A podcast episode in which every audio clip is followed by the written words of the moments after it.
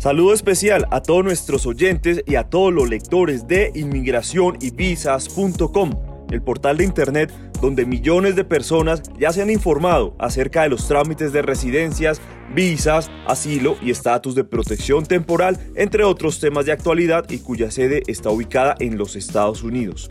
Gracias a todos ustedes por seguirnos. Les habla Juan Cruz Escobar junto a mi colega periodista David Godoy. En los episodios anteriores abordamos preguntas sobre trámites y visas para Estados Unidos, pero hoy nos vamos al viejo continente, específicamente a España, porque hace varias semanas hubo una reforma en la ley de extranjería que ha llamado la atención de muchas personas. Bienvenidos a Tutor de Visas, un podcast de inmigración y visas.com.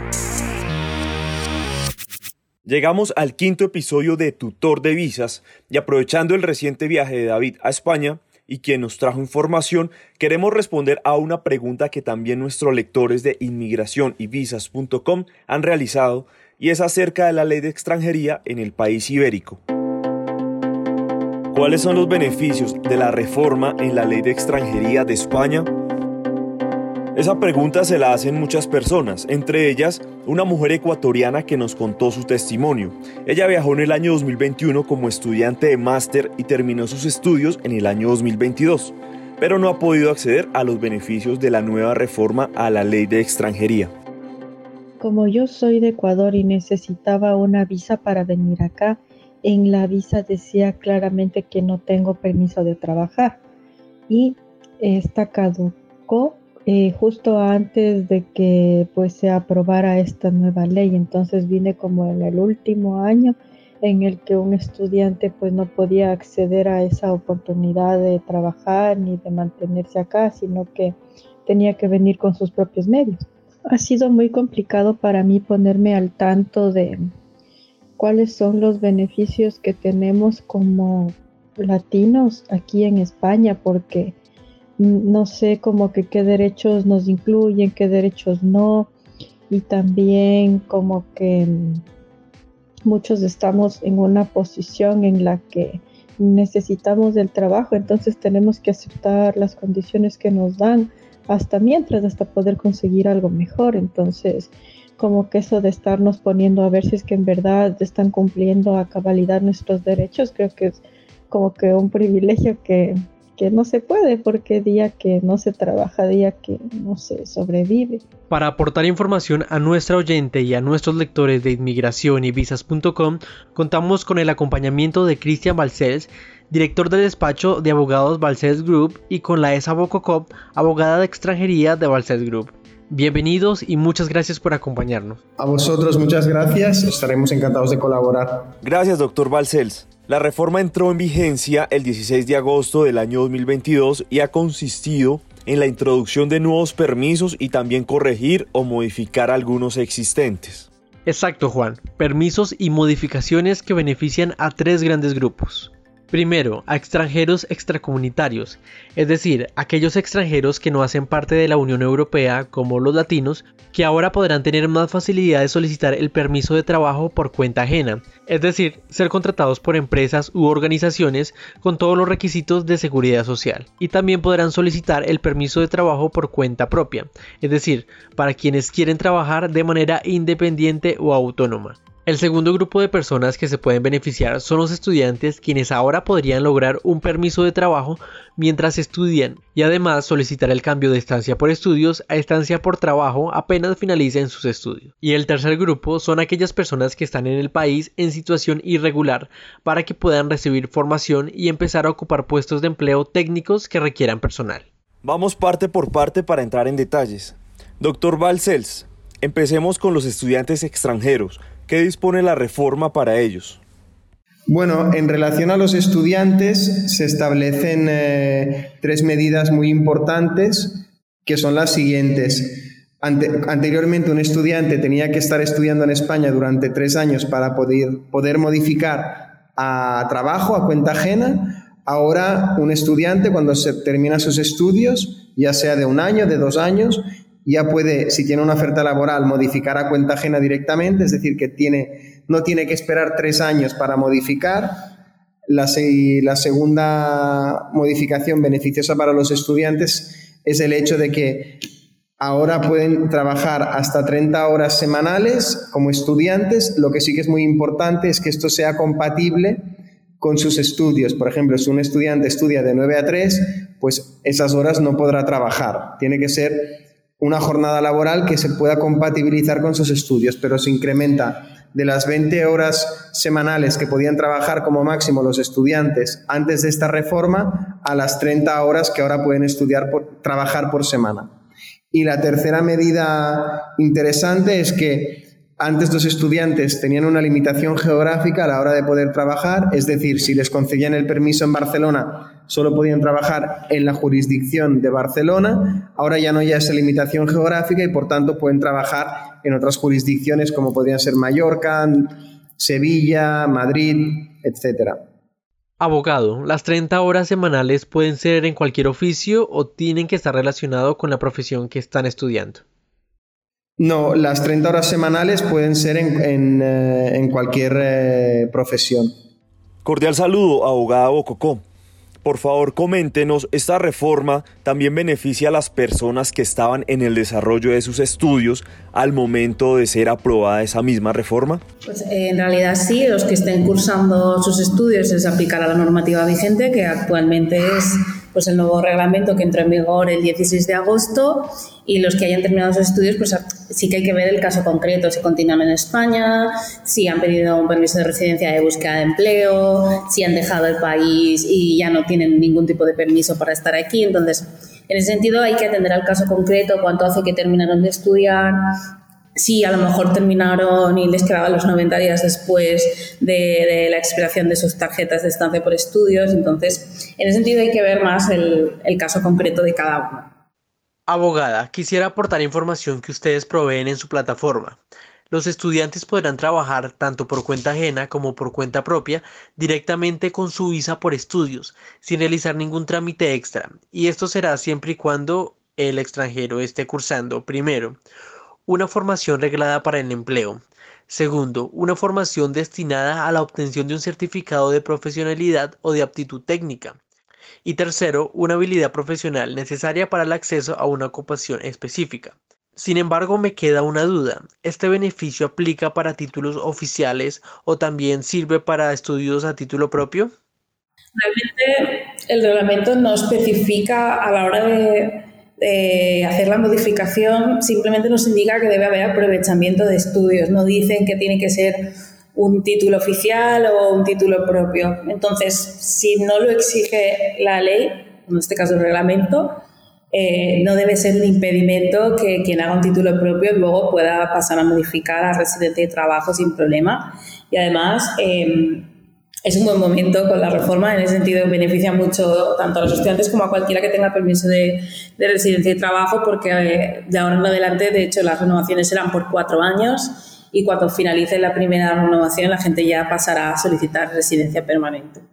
Abogada, ¿qué tipo de trabajo pueden solicitar los estudiantes? Sí, se puede tanto por cuenta ajena como por cuenta propia. Normalmente siempre es más sencillo por cuenta ajena porque al final existen unas garantías de lo que es, pues son medios económicos, pagar la seguridad social, no hay que presentar ningún tipo de plan de negocios ni garantizar una inversión de ningún tipo.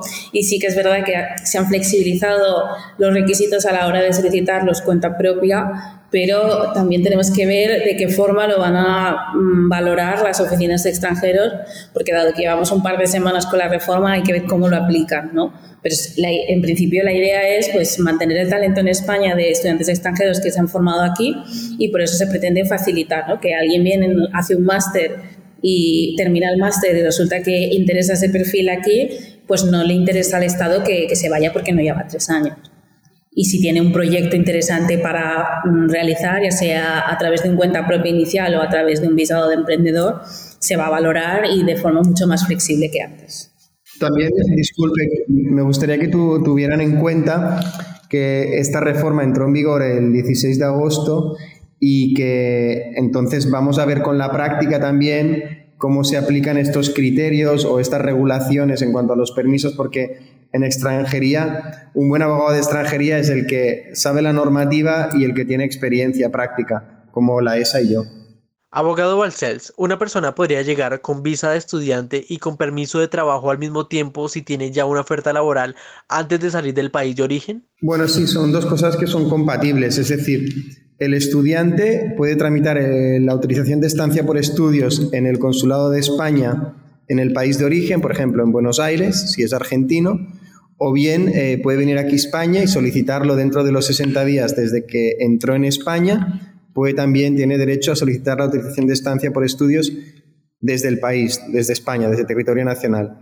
Independientemente si este estudiante tiene una oferta laboral que es compatible con su horario académico, pues cuando se le conceda el permiso podrá empezar a trabajar eh, en, eh, en, el puesto de trabajo en el, que, en el que tuviera la oferta.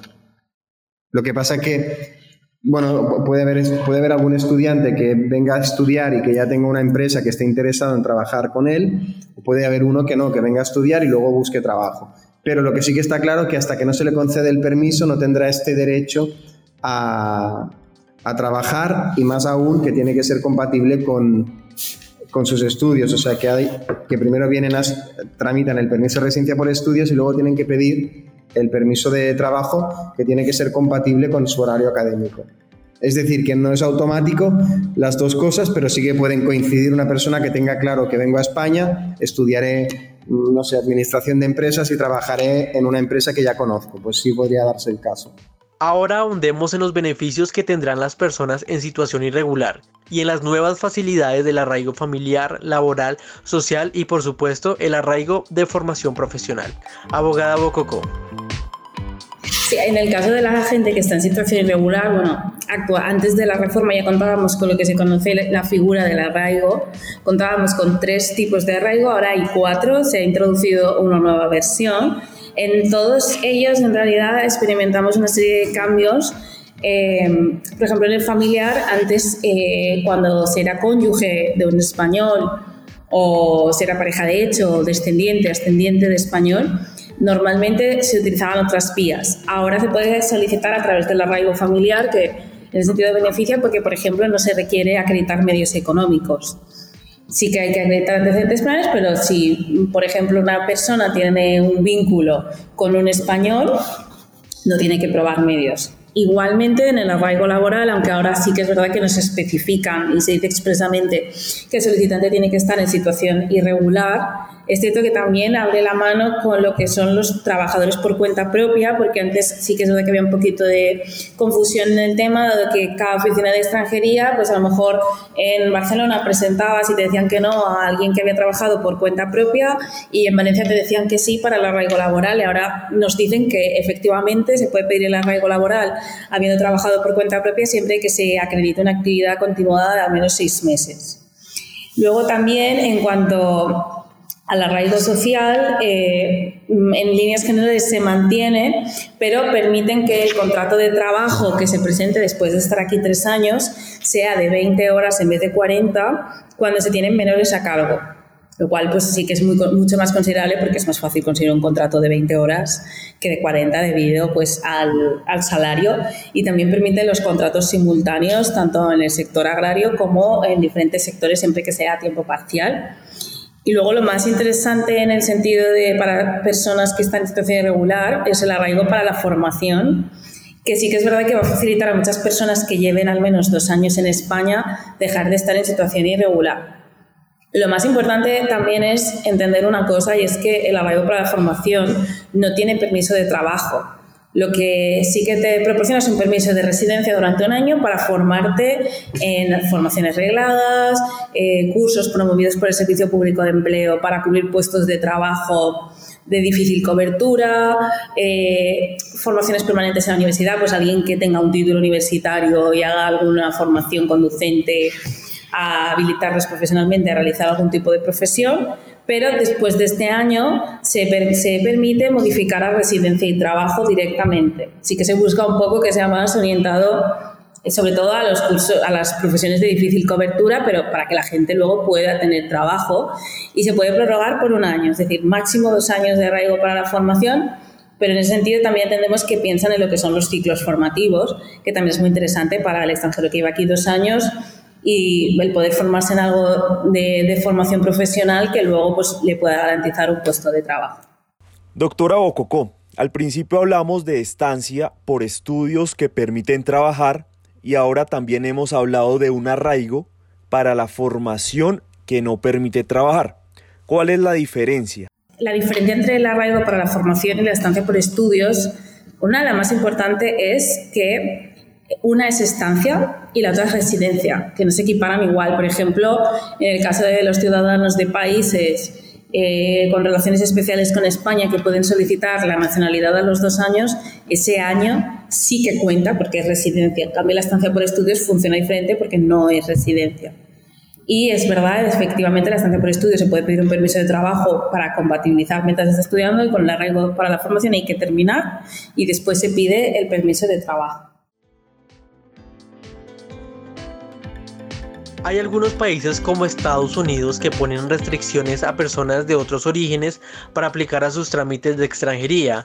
¿Pasa igual aquí en España, doctor Balcells?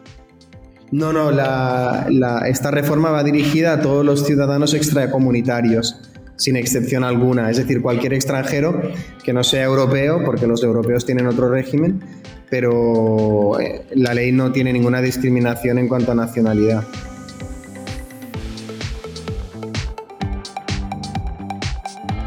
Agradecemos de nuevo a ustedes, doctor Balcells y doctora Bococó, por su asesoría. Este tema es bastante amplio y cada caso puede tener situaciones muy particulares, por eso Balcells Group tiene un abanico grande de información en su plataforma web, ¿verdad? Sí, también estamos presentes en Facebook, Instagram, Twitter y nuestra web es balcelsgroup.com y ahí tenemos también un blog con vídeos, explicaciones de novedades. De hecho, hay bastante información sobre la nueva ley también que pueden ver. Sí, en nuestra página web podéis encontrar básicamente mm, todos los trámites de extranjería, la información básica.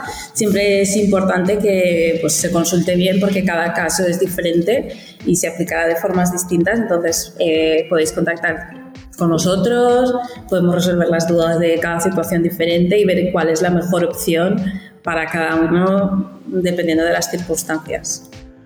Abogado Cristian Balcells y abogada Laesa Bococó, nuevamente muchas gracias por acompañarnos. Llegamos al final de nuestro episodio. No olviden visitar nuestra página web www.inmigracionyvisas.com en donde encontrarán más información sobre este tema y sobre otros procesos de migración en el mundo. Llegamos al final de este episodio. Seguro ustedes conocen amigos o familiares que puedan estar interesados en la información de tutor de visas. Por favor, pedimos compartir este podcast, seguirnos en Spotify y activar la campana de notificaciones. David y yo nos despedimos por hoy. Hasta, pronto. Tutor de visas, un podcast de inmigración y visas.com.